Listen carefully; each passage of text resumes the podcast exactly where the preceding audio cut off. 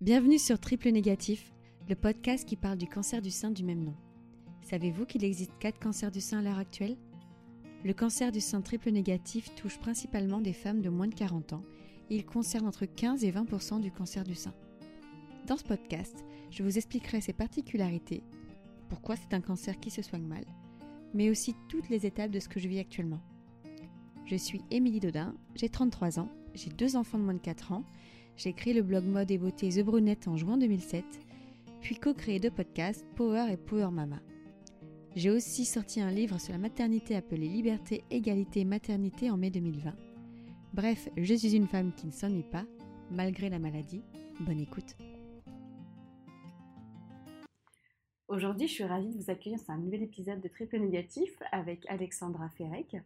Euh, est-ce que tu peux te présenter du coup aux personnes qui ne te connaissent pas? Oui, bien sûr. Donc euh, déjà, merci beaucoup de me proposer de participer à ce podcast. Donc j'ai 35 ans et depuis janvier 2020, je suis en rémission d'un cancer du sein triple négatif. Il se trouve également que je suis porteuse d'une mutation génétique donc sur le gène PTEN. Est-ce que tu peux nous dire un petit peu ton parcours? Comment est-ce que tu as découvert ton cancer du sein triple négatif?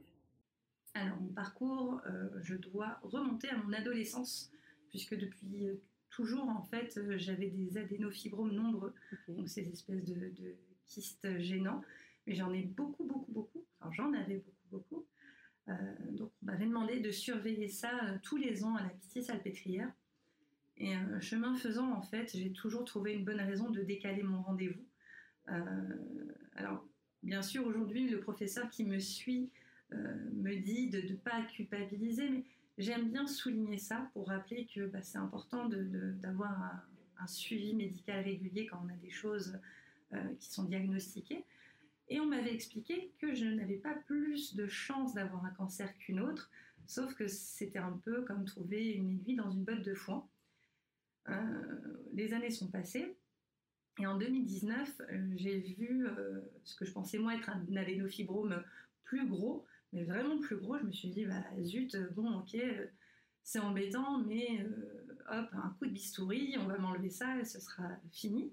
Tu, l'as vu comment? En palpation ou c'est à la radio quand tu J'ai même pas eu besoin de faire une palpation. Je, je sentais que c'était très gênant, surtout que moi je ne pouvais pas faire de palpation. Encore une fois, j'avais beaucoup d'adénofibromes. Et euh, c'était un peu comme avoir un sac de billes à la place d'un sein. Donc, euh, impossible de faire une palpation à mon niveau. Mais lui, je sentais vraiment qu'il, me gênait, qu'il était différent. Et euh, je pensais vraiment que c'était juste un qui était plus récalcitrant que les autres. Donc j'ai pris rendez-vous euh, avec ma gynéco qui m'a dit euh, écoutez, ça peut être un adénofibrome, mais je ne peux pas l'affirmer. Donc je lui ai demandé si elle pouvait prendre rendez-vous pour moi à la Pitié Salpêtrière, hôpital qui me suivait à l'époque déjà. Donc j'ai entre-temps fait une échographie et puis j'ai eu mon fameux rendez-vous. Mon sein avait vraiment grossi. Vraiment, j'avais l'impression d'être une bimbo ratée euh, qui avait un, sein énorme. C'était euh, c'était plus que voyant. Quoi. Et euh, le professeur Usan qui me suit a vu mon sein et elle a vu une tache rouge que moi je pensais être une espèce de réaction urticaire, gratte qui gratte à cause de, je ne sais quoi. J'arrive même pas à remettre les mots dessus tellement je, j'avais imaginé quelque chose de très différent de ça. Et elle m'a dit, j'espère avoir tort, mais je pense vraiment qu'il s'agit d'un cancer du sein. Si j'ai tort, tant mieux, mais on va faire tous les examens possibles pour gagner du temps. En fait, j'étais perdue, mais j'ai beaucoup apprécié sa franchise. J'ai aimé qu'elle me dise, je, je, peux avoir tort, mais on gagne du temps. Du coup, je me suis juste concentrée sur l'idée de gagner du temps, même si j'étais très triste euh, et très perdue. J'ai fait immédiatement euh, une biopsie. Et puis à peu près dix jours après, on m'a rappelé. Je pensais avoir les résultats. Mais non, on m'a dit que euh, comme euh, j'avais tellement d'anénofibromes, que c'était très facile de taper au bon endroit, entre guillemets, pour récolter ce qu'il faut pour poser le bon diagnostic. Donc j'ai refait une biopsie et je suis revenue. alors ça c'était drôle avec le recul. Euh, je ne voulais pas du tout être accompagnée ni par ma mère ni par mon mari parce que j'allais plus me soucier de leur réaction que de la mienne. Et c'est ma patronne en fait, elle m'a dit écoutez, euh, je, me ferai toute petite, je serai derrière, au fond de la salle si vous voulez, mais est-ce que je peux venir avec vous? Parce que je veux pas que vous soyez toute seule. Je pense que je, connaissais déjà la réponse tant qu'on n'avait pas prononcé les mots. Euh, j'ai toujours voulu garder une petite lueur d'espoir qu'il s'agisse d'autre chose. Mais je sentais que c'était pas plus mal qu'elle vienne. Et j'avais besoin de cette personne un peu neutre, mais pour qui j'ai beaucoup d'affection. Et euh, donc on m'a dit, on m'a expliqué que j'avais un cancer du sein triple négatif. On te l'a dit tout de suite ça, du coup? Oui, mais je ne savais vraiment pas ce que ça voulait dire. Et puis de toute façon, à ce moment-là, c'était comme dans les films en fait. Je voyais flou autour de moi, j'entendais que des mots, ça, n'allait pas jusqu'au bout. T'es sourde un peu. Ouais, c'est pour ça que j'aime bien cette image de film, parce que tout devenait flou, le, son devenait euh, bizarre. Je voyais juste bah, ma patronne en train de, pleurer avec moi. Et puis, euh, de toute façon, j'ai eu besoin par la suite qu'on me prononce mille fois la même phrase pour, que, pour la comprendre. Même quand on m'a expliqué, bien après qu'on m'a expliqué que j'ai un cancer du sein triple négatif, j'ai eu besoin qu'on me dise euh, que j'allais avoir une chimio. Parce qu'à un moment, mon cerveau, il a fait tilt. Je me suis dit, mais du coup, je vais avoir une chimio. Parce que moi, une chimio, c'est un truc barbare, euh, c'est un truc de film, les chimios. Et on m'a dit, bah oui, bien évidemment, etc. etc. Quand j'ai eu ma chimio, j'ai eu encore espoir de conserver mon sein. Euh, et pourtant, je, voyais bien qu'il était bien, bien, bien abîmé. Mais tant qu'on ne prononce pas cette phrase, ce verdict, même si c'est logique avec le recul, j'ai toujours voulu croire au, meilleur scénario. C'est toujours un bizarre au début. Au début, tu t'accroches à tout. Euh, je suis obligée vraiment de faire la gynéo. Je suis obligée, quand on est obligée de m'enlever le sein. C'est, c'est un tel, euh, une telle, un tel tsunami, l'annonce.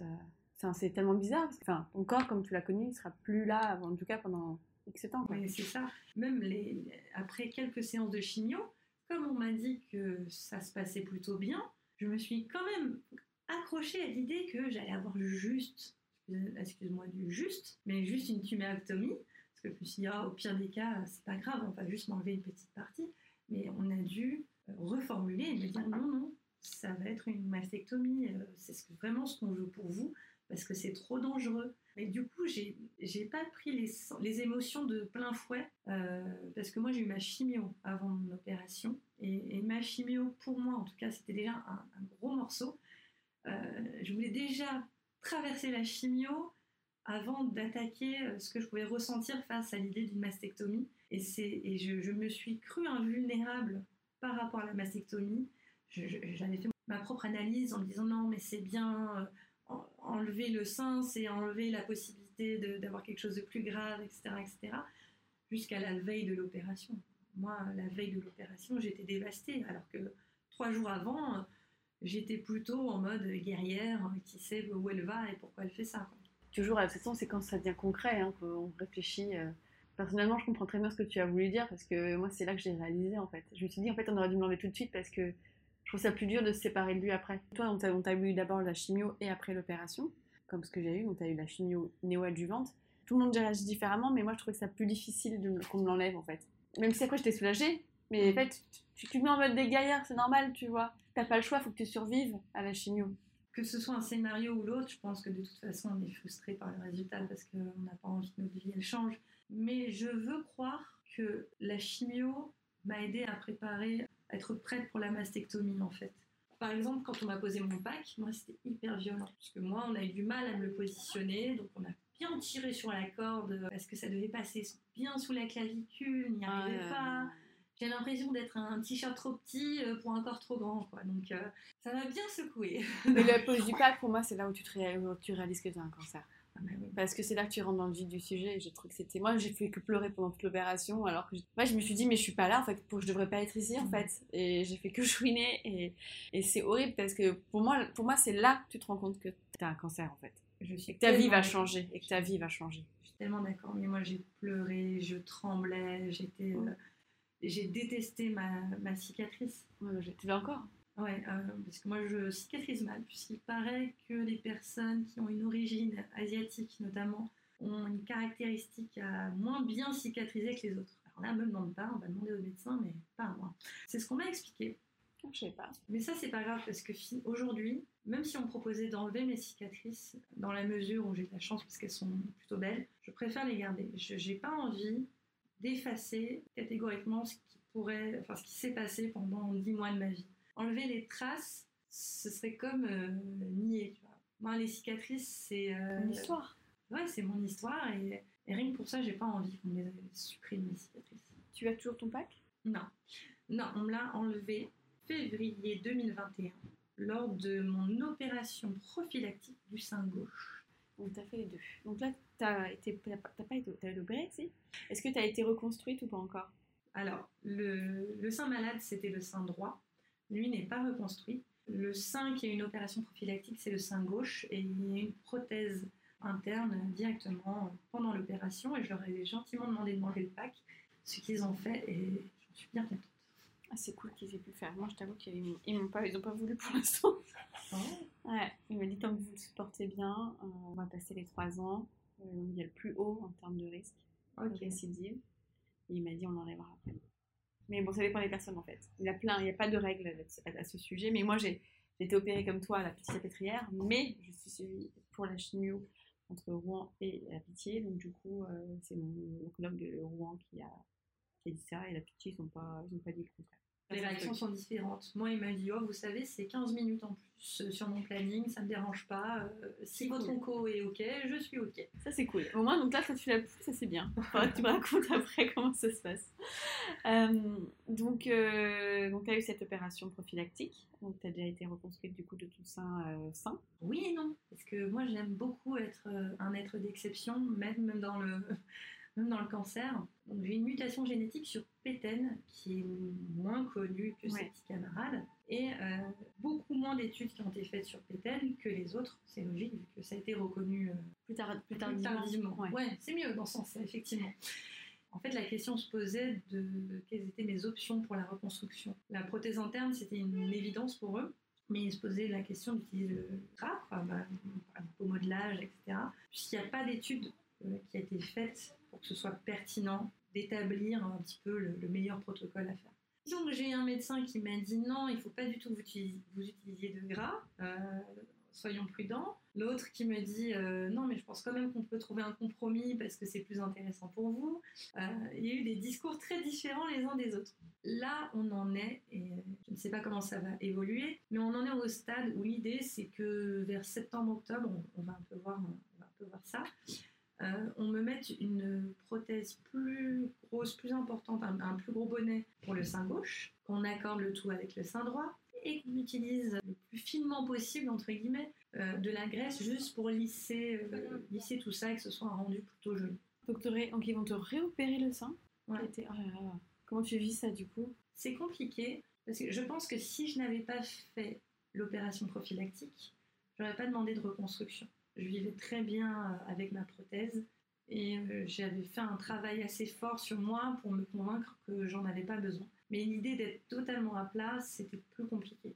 Alors, on est sur un- des perceptions qui sont très personnelles parce que j'ai pas forcément le mot exact pour expliquer le pourquoi du comment, mais c'est comme ça que je ressentais. Amazon oui, à plat, trop compliqué pour moi. Je sais que je veux profiter de cette chance-là d'être reconstruite. Et quand je vois aujourd'hui mon sein gauche, euh, je ne suis pas satisfaite du résultat. Je suis pas quelqu'un qui pourtant est très dans les détails du corps.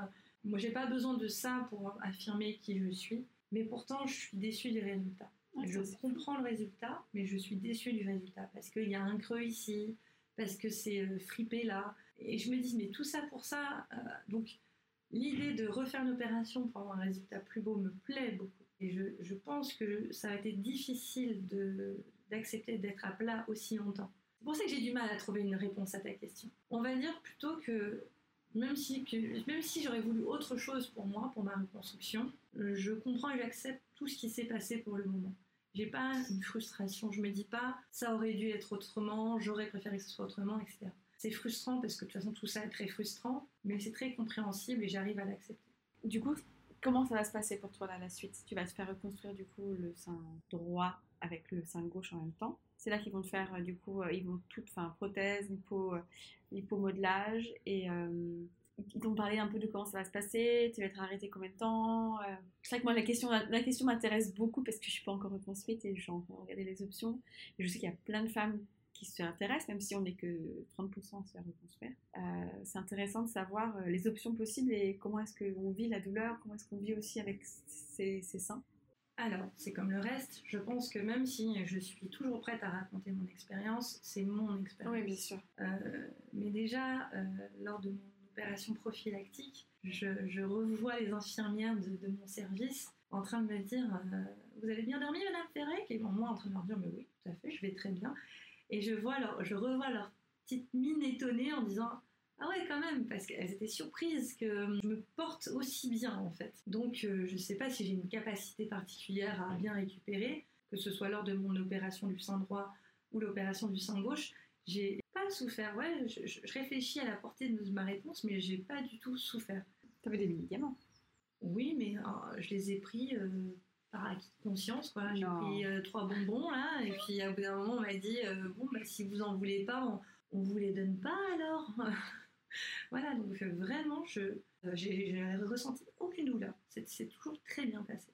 Donc j'ai cette chance-là. Est-ce que ça va se répéter pour euh, cette nouvelle opération? J'en sais rien. Surtout que c'est encore différent quand je vois mes copines qui ont eu des lipomodelages et qui se retrouvent couvertes de bleu, à marcher en cow-boy chez elles pendant des jours et des jours, je m'attends aussi à ce scénario-là et je ne peux pas prédire ce qui va se passer pour moi mais on me prédit euh, à peu près un mois et demi de convalescence. Un mois et demi, c'est un, bon pronostic. Je pense qu'il y aura les 200 concernés. Non, même pour mon opération prophylactique. Ah ouais. Euh, Six semaines. Ouais. ouais, parce que euh, tout devait rester en place, quoi, j'ai envie de dire. Et, voilà, quoi, le temps de faire les pansements, que mon corps se rétablisse. Je pense qu'on peut demander moins si ça va bien, mais ici, à la Salpêtrière, pour moi, c'était très logique de me proposer un mois et demi de convalescence. Chez toi Oui, j'ai rassuré. Mais alors moi, je tiens à préciser aussi que j'ai demandé volontairement de rester à l'hôpital le temps qu'on m'enlève les draps. Euh, je dis ça parce que euh, je vois des copines euh, qui sont fières de rentrer le plus vite possible chez elles avec leurs draps. Non, ça non, pas intéressée. Merci. Personnellement, je suis encore traumatisée par les draps qui m'ont enlevé il y a presque un an. Ça fera un an, moi, mercredi, que m'ont enlevé et je crois que sincèrement, je suis traumatisée à vie euh, quand ils m'ont enlevé les draps et que j'ai senti ce serpent en moi. Et j'ai fait, fallait me le dire, j'aurais pris un médicament ou j'aurais pris un truc, je me serais bourré la gueule pour pas me. c'est là où, euh, dans mon malheur, j'ai eu de la chance. Moi, c'était une anecdote, quoi. C'est fou. Ah, c'est fait. Bon, ok. Merci, bisous. Bah, c'est une autre chose. Mais surtout que pour mon opération prophylactique, alors moi, je veux bien être en mode bonne volonté, euh, positive, good vibes.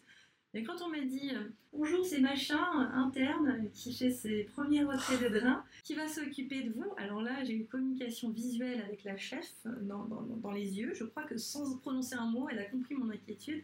Elle m'a dit vous inquiétez pas, intérêt, ça va bien se passer. J'ai senti un peu dit quand même, mais euh, ça s'est bien passé quand même, je dois l'avouer j'ai eu de la chance. Faut bien qu'ils s'entraînent. Moi, c'était une petite jeune, j'étais là. Ah, mais c'est exact. À chaque fois, c'est ce que je me disais. Pense à, à, ce, cette professionnelle ou ce professionnel qui, grâce à toi, va bien s'occuper de ses patients tout au long de sa vie. Et une autre partie de moi qui disait, mais pourquoi moi Pourquoi moi Pourquoi pas un autre à côté, là, dans la chambre? Ils arrivent à 15 pour vérifier si tout va bien. Euh, super Et eh bah ben, écoutez, c'est comme un accouchement, tu sais, quand tu viens de vérifier si, si tout est bien, tout est bien mis en place en bas. T'es là, bah faites comme chez vous, hein euh... Alors moi, euh, au bout d'un moment, euh, quand, elles, quand elles arrivaient euh, dans la chambre, je leur disais tout de suite Alors j'ai bien fait pipi, j'ai bien fait popo. Et voilà, et, mais on en rigolait, on en rigolait parce que c'est rare que je raconte ce que j'ai bien fait aux toilettes pas à des inconnus. c'est clair. T'as plus de barrière quand t'es à l'hôpital. Je trouve particulièrement, moi, euh, enfin depuis qu'on m'a enlevé le sein, je, je, suis pas prête avec ma humilité, tu vois, mais bon, t'enlèves ton sein, enfin, t'enlèves ton truc pour montrer tout t'as palpé, t'as plein de trucs. Eh ben, ça, c'est hyper intéressant ce que tu me dis, parce que depuis ma rémission, j'ai participé à quelques projets pour lesquels je vais être euh, topless. Autant à une période rapprochée de ma rémission, même, tu m'aurais dit, alors j'étais prête à montrer ma poitrine à tout le monde, hein, même aux facteurs, il n'y a pas de problème. si ça peut aider la bonne cause, il n'y a pas de souci. Et euh, aujourd'hui, j'ai encore l'opportunité de participer à des nouveaux projets. Et je me rends compte que je commence à avoir une, une gêne, en fait. Une pudeur qui se recrée qui fait que euh, je réfléchis euh, cinq fois plus au projet qu'on propose qu'avant. Et une partie de moi qui dit c'est curieux parce que finalement ta poitrine euh, c'est que du faux quoi. C'est mais mais en même temps j'ai réussi à déconstruire que le côté sacré de la poitrine puisque la poitrine sacrée, ancestrale que l'on a en tête, je l'ai plus. Là, c'est moi, j'ai envie d'avoir cette silhouette-là, cette apparence-là. Mais le côté, euh, la poitrine, le symbole de féminité, de maternité, c'est fini, t'as fait ton deuil, basta quoi. Et en même temps, je me dis que si je recrée une pudeur, c'est quelque part que je, me réapproprie mon corps, c'est à moi, et je n'ai pas à le montrer à tout le monde sous prétexte que j'ai vécu un cancer, sous prétexte que ça peut aider la cause. Je dois vraiment choisir pourquoi et pour qui euh, je veux bien participer à, ces projets en l'occurrence. Oui, mais c'est bien, c'est bien, parce que du coup tu te réappropries ton corps, en tu commences peut-être à, tourner la page aussi, tu vois, de ce qui s'est passé, peut-être aussi. Euh, de continuer ta route en fait, et puis tu te réappropries, c'est plus. Euh, je pense qu'on est dans un état spécial quand on se fait opérer, bah voilà, on peut montrer, etc. Moi j'ai des copines qui m'ont montré leur sein euh, sans problème. Oh regarde, il s'est fait reconstruire, regarde, tu veux voir à quoi ça ressemble. Et entre nous, c'est cool parce qu'effectivement, moi j'ai pas de pudeur il n'y a aucun souci parce que je, montre à quelqu'un qui, a, qui connaît le sujet, qui a passé par là, etc. Je trouve que c'est bien, c'est une étape d'après quoi. Bah, c'est ça, c'est ce que je me dis c'est euh, c'est la vie qui continue. Et parfois, ça fait un peu peur. Alors, pas cet exemple-là en particulier, parce que c'est pas plus mal de, se reconstruire une, pudeur finalement, mais euh, j'ai presque peur parfois de, de, baisser ma garde en fait. De me dire, si la vie est continue, oui. si j'arrête d'être si attentive à ces choses-là, qu'est-ce qui peut m'arriver après? Tu as peur de plus voir si, de plus voir le moindre signe d'un cancer qui peut revenir ou d'autres choses, mais. Euh, c'est ça encore une fois, pas pour cet exemple précis. Mais je mais j'ai pas totalement envie de tourner la page. De toute façon, ça, ça, change une personne, donc euh, tu ne changeras pas la page à 100%. Elle mm. sera peut-être 90% tournée, il restera toujours les 10% d'alerte. Mm. Mais tu as raison de le dire parce que c'est vrai qu'on peut vite repartir dans notre train-train quotidien, dans notre, notre préoccupation. Il y a aussi les examens médicaux. Je ne sais pas à quel, à quel rythme c'est? Et ça permet quand même de, euh, tu vois, de dire Ah, en fait, ah oui, c'est vrai, j'ai eu un cancer. Ouais, que moi, on me gâte. J'ai un examen de la thyroïde, de la peau. J'ai eu ma première coloscopie. J'ai aussi toujours la poitrine et euh, j'ai la paroi utérine pour le moment. C'est déjà pas mal. Oui, c'est pas mal. Non, mais tu vois, je pense que tu seras toujours un peu dans le truc et un peu en alerte quand même. Et ça aussi, c'est amusant parce que actuellement, on à la c'est salpêtrière. Et je sais que certains et certaines ont du mal à retourner dans leur hôpital. Là, on est à quelques mètres de l'endroit où j'ai vécu toutes mes chimios. Et évidemment, j'ai pas envie d'y retourner dans ce couloir. Mais je me sens bien ici. Ici, j'ai l'impression qu'on s'est bien occupé de moi que, que nulle part autre ailleurs, on a été aussi attentif à mon bien-être, à ma survie en fait. Donc, euh, même si parfois les examens peuvent être stressants, ce lieu me réconforte dans l'idée aussi que je suis bien suivie et que je suis bien entourée de personnes qui pensent, même avant moi, à, l'état dans lequel je suis. Et que tu aies envie. Exactement. C'est vrai que moi j'adore, enfin j'adore. J'adore revenir ici, oui je peux le dire, euh, parce que je sais que je vais voir des gens qui sont occupés de moi aussi et le lieu est magnifique. Moi je suis très amoureuse des bâtiments, enfin des bâtiments extérieurs, enfin tu vois le côté 19e, les vieux bâtiments, euh, puis le, enfin, sublime. Mais après, l'intérieur, bon, je dirais, dirais pas l'intérieur des chimios, j'ai, vu, j'ai connu mieux hein, mm. pour mes chimios Becquerel.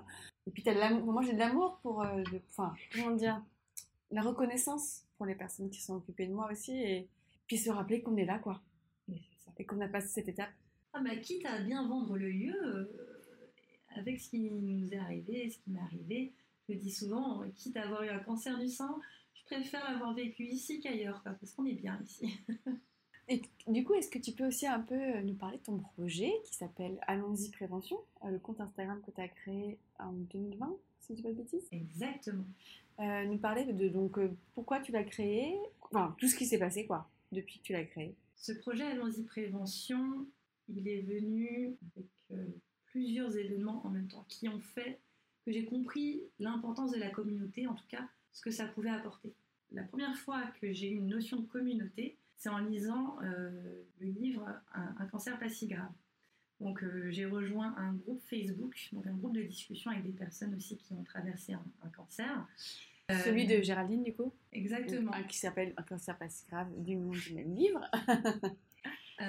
et, et j'ai vu le soutien que la communauté pouvait apporter. Et je m'y intéressais pas particulièrement, mais c'est là où j'ai senti il y avait quelque chose à creuser. Ensuite, j'ai participé au concours photo Estée Lauder Et j'ai eu la chance de faire partie des, 40 participants de mon année. Donc du coup, j'ai commencé à découvrir d'autres filles sur Instagram puisqu'on s'était réunis pour euh, dire des bêtises et euh, penser au moment où on allait enfin se retrouver pour faire connaissance.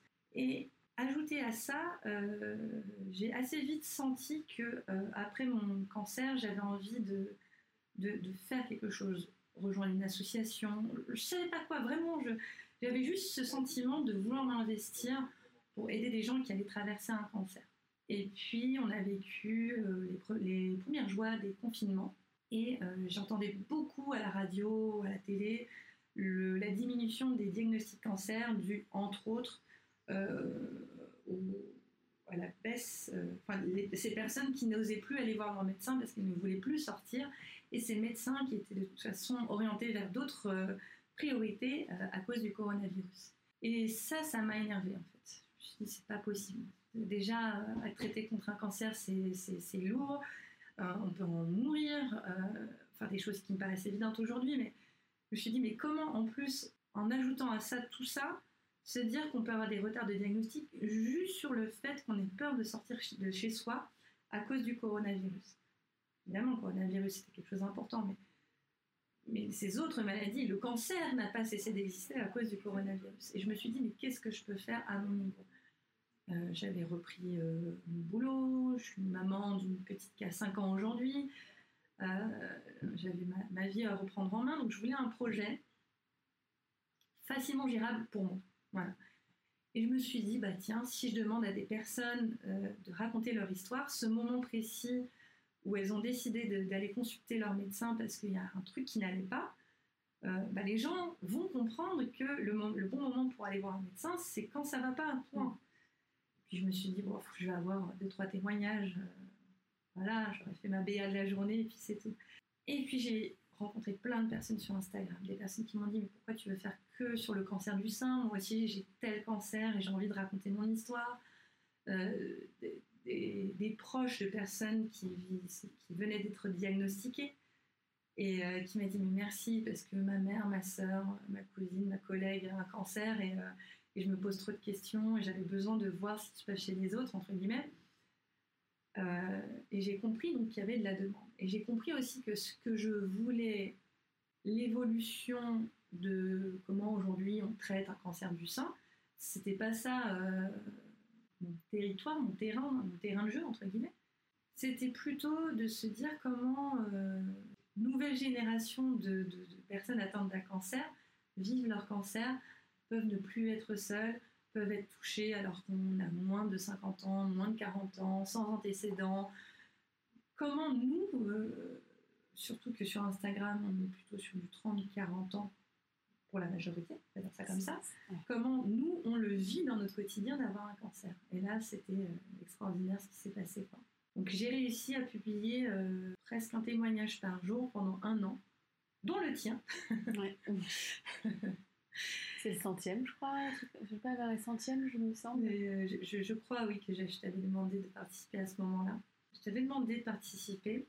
Bon, déjà, parce que je demande à tout le monde de participer. Contrairement peut-être à d'autres projets, je n'ai pas peur de dire que je cherche à augmenter ma communauté, je cherche à ce qu'il y ait plein de monde, non pas pour ma gloire personnelle, euh, ça, franchement, je m'en fiche, euh, mais plutôt parce que j'ai la conviction que plus on sera nombreux, plus on fera tourner les témoignages, plus ça se verra, plus on pourra aider les uns et les autres. Et on n'a pas tous cette capacité à, parler de, son cancer et de son impact et des enjeux actuels du cancer. Donc si on est nombreux et si on fait tourner ces témoignages, euh, ça ira aux bonnes oreilles et c'est tout ce qui m'importe. c'est de pouvoir participer à des diagnostics en fait euh, tôt en fait. Mais c'est ça, et, c'est ça aussi, c'est un peu le, revers de la médaille, c'est que du coup, on me sollicite parfois en m'expliquant la situation personnelle de chacun, en me disant mais qu'est-ce que tu en penses, qu'est-ce que je dois faire, qu'est-ce que, qu'est-ce que? J'ai tendance à répondre un petit peu la même chose, c'est que je ne suis pas médecin et je ne prétends pas l'être. Mais euh, la seule exigence, je trouve, quel que soit le profil, quelle que soit la personne, c'est juste d'avoir une réponse. Que les autres, ce terme est général, mais quand j'ai les autres, c'est le médecin, l'infirmière, qui vous voulez, peu importe, ne doivent pas nier que vous ressentez que quelque chose ne va pas. Si c'est quelque chose d'anodin, très bien. Alors on, on fait les bonnes analyses, on pose les bons mots, mais on a le droit d'avoir une réponse concrète. Tu peux aller jusqu'au bout. Des fois, les fois, ils savent pas euh, pourquoi tu as mal. euh, En fait, des fois, parce qu'ils disent, oh, c'est rien, etc. Mais il faut avoir des réponses concrètes. Ouais. C'est ça. Quitte à aller voir un deuxième médecin pour avoir un autre diagnostic, faut pas hésiter à, à aller voir toutes les portes et frapper à toutes les portes et avoir des réponses concrètes pour après passer à autre chose. Mais c'est vrai que moi, j'ai toujours des filles qui me disent, je suis allée voir les médecins, mais j'ai encore mal. Ils m'ont pas donné de diagnostic. Et j'aime bien, bah, c'est pas normal d'avoir mal en fait. Et puis même, allez, supposons que ce n'est pas un cancer qui fait qu'une personne s'est un peu euh, manifestée. C'est quand même quelque chose d'assez gênant pour qu'une femme, en l'occurrence, si on prend du cancer du sein, le remarque, prenne le temps de- de- d'aller voir un médecin pour lui dire ça ne va pas, je sens que je ne vais pas bien. Très bien, si c'est un, kyste gênant ou un adénofibrome douloureux, euh, je ne sais même pas si ça existe, mais peu importe, c'est c'est quand même quelque chose qui est assez présent pour que ça gêne un être humain. Donc, donnons une réponse à cet être humain en demande. Ah Ouais, mais ça, c'est. Il y a encore un petit boulot là-dessus. Exactement. Puis il y a des gens qui n'osent pas déranger, il y a des gens en fait. euh, a- moi genre, j'ai tout- tous les cas de figure, il y a des gens qui ne savent pas qu'ils peuvent déranger un médecin. Bah, dit, mais tu ne déranges pas, c'est son travail en fait. C'est ça. Et puis, on a ce réflexe récurrent de s'auto-diagnostiquer. Mais c'est très humain. On se dit, non, euh, non, euh, si j'ai une bosse là, c'est que j'ai dû me cogner tout à l'heure. Non, enfin, on entend des choses euh, aberrantes. Et mon histoire personnelle fait que je ne fais pas l'exception. Mais non, euh, Oui. on n'est pas formé pour. euh, on a la chance d'être en France. allons voir les bonnes personnes clair. pour avoir le bon diagnostic. Et c'est quoi du coup la suite? Parce que là, du coup, tu as un petit peu diminué en termes de, de, de parution, ça prend beaucoup de temps. Alors ça prend beaucoup de temps. Je me suis posé la question peut-être d'arrêter de poster des témoignages parce que j'ai ma petite vie qui reprend son cours. Mais j'ai eu une vague de soutien, d'amour, de, de besoins, de questions tellement énormes. Et même s'il y a des exceptions qui font que parfois c'est pas facile de tenir ce compte Instagram, globalement j'ai vu le bien que ça fait et, la demande qu'il y a de- d'un peu tout le monde, de cette nouvelle génération encore une fois, de raconter son histoire et d'avoir un terrain où c'est possible, que je, je continuerai, même si c'est euh, dans d'autres proportions, je continuerai. Mais pour l'instant, je m'éclate à, à faire des Insta Live en fait avec des, des associations ou des personnes qui veulent approfondir des sujets de réflexion sur le cancer. Et ça, euh, c'est une autre part, euh, une autre activité que je découvre et, et que j'adore et qui fait que pour l'instant, je suis pas prête de, de lâcher Instagram. Et euh, donc, tu disais que tu as repris un peu ta vie. tu es en rémission depuis trois ans? Deux, deux- Deux ans? Deux ans. C'était quand janvier 2020. Ah oui, bon, deux ans, ok. C'est quoi la vie d'après? La vie d'après traitement? Alors, tu sais que cette question, elle est compliquée à répondre. On m'a sollicité pour répondre à cette question à plusieurs reprises et euh, j'ai du mal à formuler une réponse parce que moi, la vie, d'après, elle se passe euh, jusqu'à ce que les lumières s'éteignent. euh, et je vois mon évolution en deux ans. Je sais que pendant deux ans, euh, j'ai fait beaucoup d'activités de prévention parce que je pense que c'est nécessaire, mais aussi parce que j'en avais besoin personnellement. C'est un peu ma béquille euh, pour trouver une justification à mon cancer, euh, pour trouver du sens, euh, aussi pour trouver des réponses à des questions euh, qui sont restées en suspens et j'avais besoin de cocher des cases entre guillemets. Maintenant, je constate que plus le temps passe, moins j'ai ce besoin viscéral de m'investir autant dans la prévention. J'ai des projets, je rencontre des super personnes et euh, d'ailleurs je suis toujours euh, ambassadrice aussi de l'association Génétique Cancer euh, pour réfléchir à des problématiques sur les prédispositions génétiques au cancer. Mais je sais que c'est moins viscéral. Je sais que c'est beaucoup moins pour me protéger et plus parce que intellectuellement je trouve ça très intéressant et je sens qu'il y a des choses à faire. Donc rien qu'en deux ans, je constate cette évolution. Donc qui sait ce qui va se passer dans deux ans, dans dix ans, le jour de mes 90 ans, je ne sais pas encore.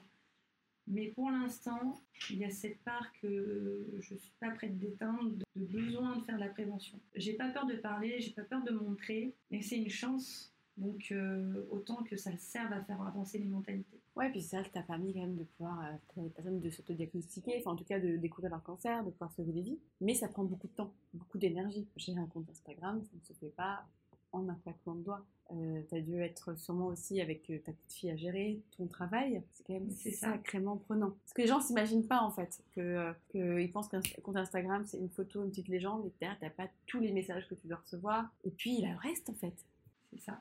Je prends mon exemple du coup, puisque c'est la question. Même si je le fais dans une moindre mesure, mon engagement sur le compte d'Allons-y Prévention, c'est d'écouter les témoignages des autres. Donc il faut savoir que quand je reçois une vidéo, je l'écoute une première fois pour savoir si ça répond bien à ce que je recherche. Euh, je réécoute une deuxième fois le jour où je poste pour essayer d'écrire un petit quelque chose euh, quand même d'accompagnement. Et puis parfois euh, il y a des notions médicales que je ne maîtrise pas. Mais du coup j'essaie de, je suis capable de l'écouter trois, quatre fois pour bien saisir ce qui s'est dit. On est quand même sur des témoignages qui sont en moyenne de 15 minutes. Donc ça, c'est mon quotidien de vous écouter et je suis super fière de ça. Mais il y a des moments, où il y a des week-ends, il y a même des semaines, j'ai envie de jouer au Playmobil avec ma fille et arrêter d'écouter des témoignages pendant quelques jours. Quoi. Ouais, je comprends. C'est prenant en fait. De toute façon, c'est pro trip quoi. C'est ça. Un autre aspect aussi qui m'a fait douter, non pas de ma capacité à tenir ce compte, mais à mon envie. C'est que, en un peu plus d'un an maintenant, il y a des personnes qui ont témoigné pour moi et qui sont décédées aujourd'hui. Et la première fois, c'était quelque chose qui m'a fait remettre en question mon envie de m'investir et euh, c'était assez éprouvant, mais je me suis dit que j'avais la chance de connaître même partiellement cette personne et que si je pouvais reproduire ça avec d'autres, bah moi je voyais plus comme un honneur qu'autre chose. Mais en même temps, il faut comprendre que pour ces mêmes raisons, euh, quand j'ai besoin de break, euh, j'ai besoin d'un break. On t'en tient rigueur, non? Non, pas du tout. Au contraire, les gens me disent. Plus d'une fois, on m'a dit arrête de poster tous les jours, repose-toi. voilà. Non, ça, franchement, j'ai des personnes qui me suivent qui sont très cool. Mais euh, je sais que si j'arrête de poster euh, un mois, je suis pas sûre qu'au un mois et deux jours, j'aurai envie de reprendre et j'aurai la force de reprendre. Donc, je préfère avoir ma régularité à moi plutôt que d'arrêter pendant une trop longue période. Je, ne vois pas de quoi tu parles. c'est toujours très compliqué de venir tout, mais il euh, faut, ouais, c'est bien. Non, mais c'est bien. Je suis d'accord avec toi, c'est très compliqué de revenir. Exactement. Attends, mais moi je, je me dis, euh, sache que Amy, je te suis depuis le début, puisque j'étais il y a, il y a 15 ans euh, dans les newbies de blogueuse. J'étais une blogueuse amateur, et puis euh, je te suis de loin, et puis je travaille dans la communication. Alors nous, les communicants, on observe les blogueurs de loin, comme ça. Alors, si j'avais su qu'un jour je me retrouverais avec cancer avec toi, et eh ben, je n'irais pas. Mais au-delà de ça, ça m'a permis de vivre des expériences un peu folles. J'ai fait des shootings photos.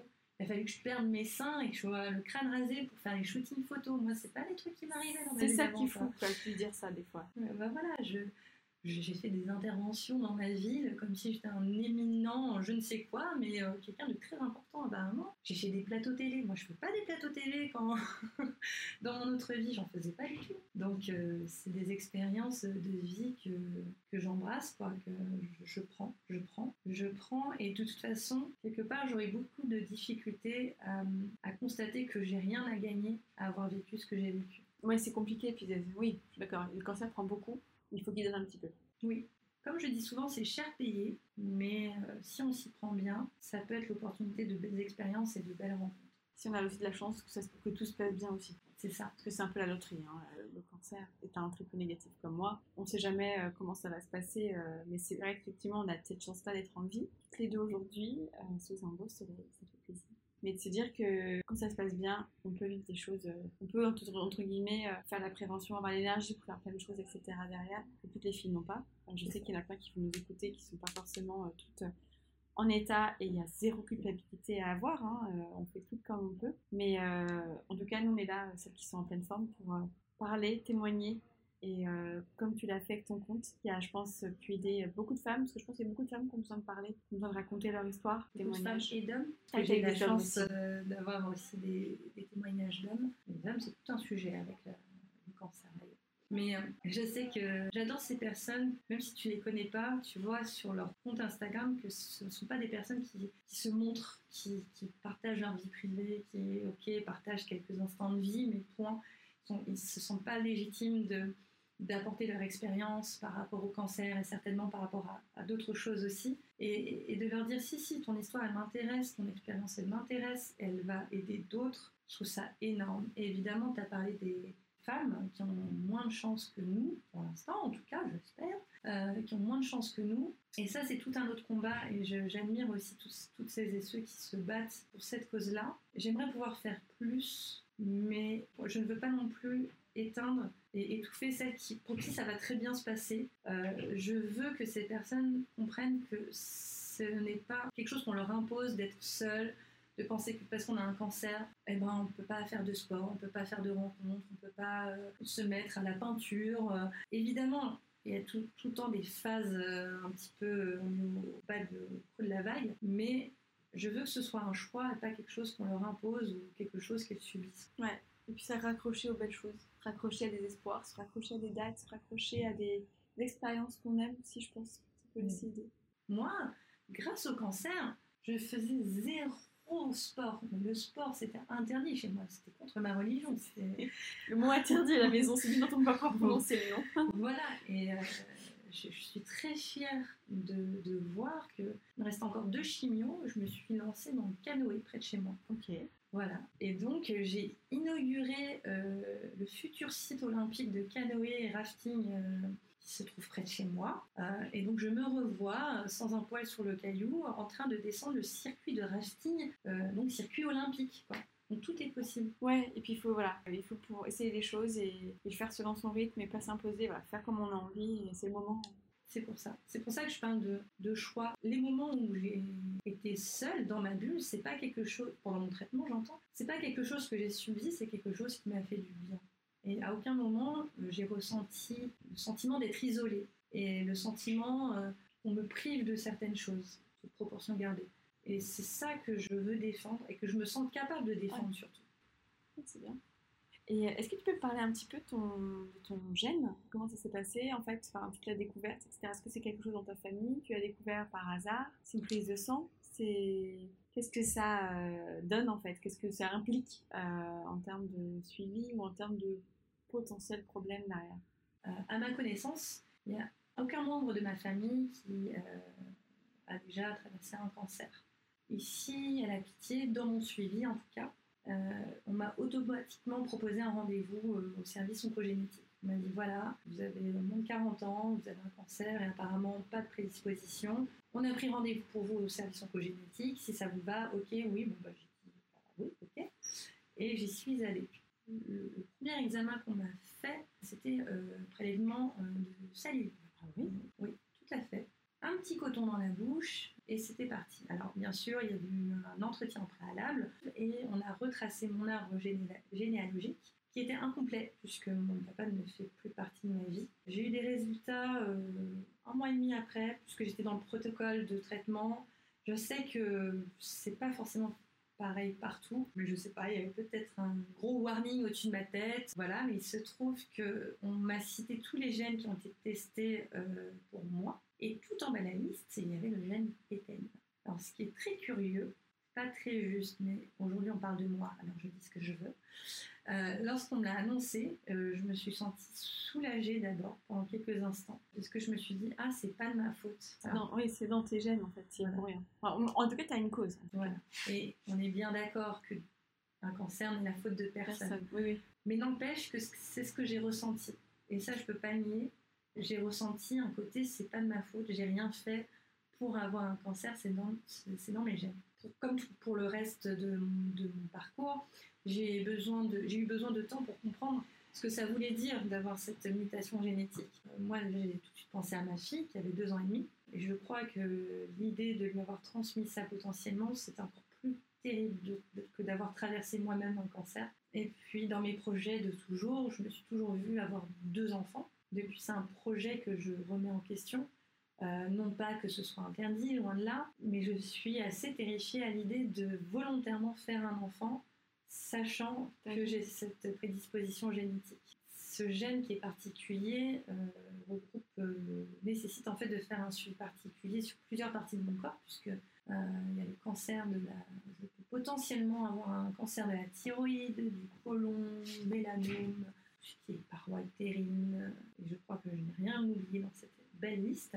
Euh, c'est assez flippant. Par exemple, la thyroïde, qui est très suivie chez moi, je sais déjà que j'ai beaucoup de nodules parce que le, le fait que j'ai une prolifération de cellules, de toute façon, plus importante que n'importe qui d'autre. Donc, entre guillemets, c'est normal que j'ai plein de cellules. Sauf que le problème, comme j'ai pu constater, c'est que dans le tas, on peut avoir choper un joli cancer. Mais la thyroïde, je n'ai pas besoin d'être médecin, je sais déjà que j'ai beaucoup, euh, beaucoup de nodules, en fait, beaucoup de, petites boule. Et je suis assez flippée à l'idée d'avoir un jour un cancer de la thyroïde. Mais on en revient à mon compte à la prévention. C'est un peu pour ça aussi que je l'ai fait, puisque rencontrer même virtuellement des personnes qui ont traversé un cancer de la thyroïde, ça a diminué mes peurs en fait. De les affronter. Voilà, c'est un peu simpliste, mais vu que je connais des personnes qui ont affronté un cancer de la mmh. thyroïde, alors euh, ma peur, mon angoisse a diminué. Ce qui est une bonne chose. Exactement.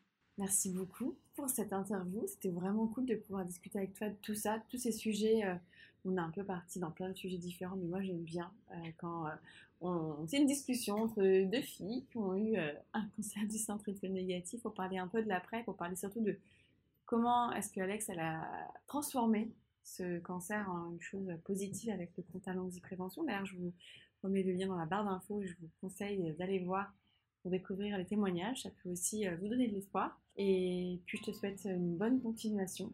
Continue d'aller bien, tout se passe bien. Et euh, je te dis à très vite. À très vite et je te souhaite une très bonne vie également. Toi aussi.